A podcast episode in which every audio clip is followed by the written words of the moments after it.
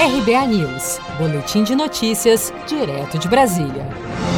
Um áudio da deputada federal Flor de Lis está sendo compartilhado em grupos de mensagens em que a parlamentar continua pedindo apoio dos fiéis, mesmo sob a acusação de ser ela a mandante do assassinato do próprio marido, o pastor Anderson do Carmo. Vamos ouvir.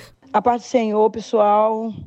Hoje eu quero todo mundo no culto, tá bom? Hoje, Piratininga, o culto permanece. Nada é permanente, tudo vai passar. Já já tudo vai ser esclarecido. O pastor Anderson do Carmo foi executado com 30 tiros dentro da casa da família em Niterói em junho do ano passado. Na última segunda-feira, a Polícia Civil do Rio indiciou a deputada federal Flor de Lis e mais seis filhos e uma neta pelo envolvimento no crime.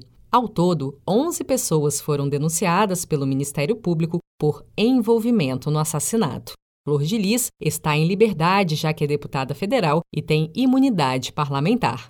Mas o presidente da Câmara dos Deputados, Rodrigo Maia, já anunciou que vai se reunir com líderes na próxima semana para decidir sobre o futuro da deputada. Um pedido de cassação do seu mandato já foi entregue à mesa diretora da Câmara e, se perder o cargo, Flor de Lis também perderá a imunidade parlamentar e então poderá ser presa.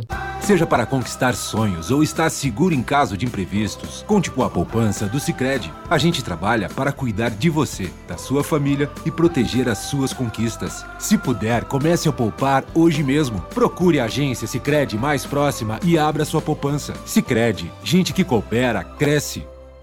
Com produção de Felipe Andrade de Brasília, Daniele Vaz.